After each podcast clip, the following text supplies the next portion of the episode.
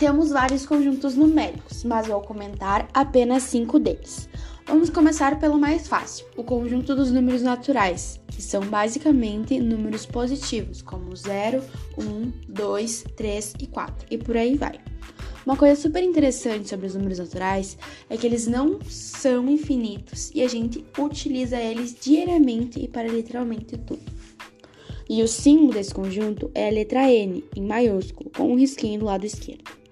Seguimos então para o conjunto dos números inteiros, que são quaisquer números positivos ou negativos, sendo inteiros, como por exemplo negativo 3, negativo 2, negativo 1, 0, 1, 2, 3 e por aí vai, infinitamente. E o símbolo desse conjunto é a letra Z, maiúscula e com um risquinho. Agora vamos para o conjunto dos números racionais, e como já diz o nome, precisa de um certo raciocínio. Os números racionais são quaisquer números, sendo decimais ou inteiros, que possa ser escrito em forma de denominador e numerador, também sendo números inteiros, como por exemplo 3 sobre 6 ou 0,823. E o símbolo desse conjunto é a letra Q, em maiúscula e com risquinho também.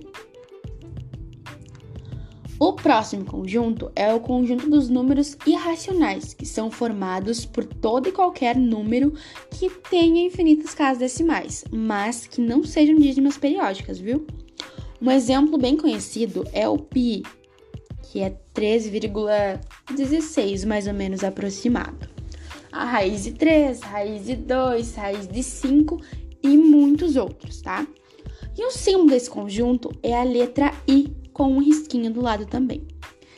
Então, chegamos no nosso último conjunto, o conjunto dos números reais que é formado por todos os números irracionais e racionais, sendo utilizado diariamente por nós estudantes, engenheiros mecânicos, enfermeiros, matemáticos e muitos outros profissionais e por toda a população também. E o símbolo desse conjunto é a letra R com o risquinho do lado também.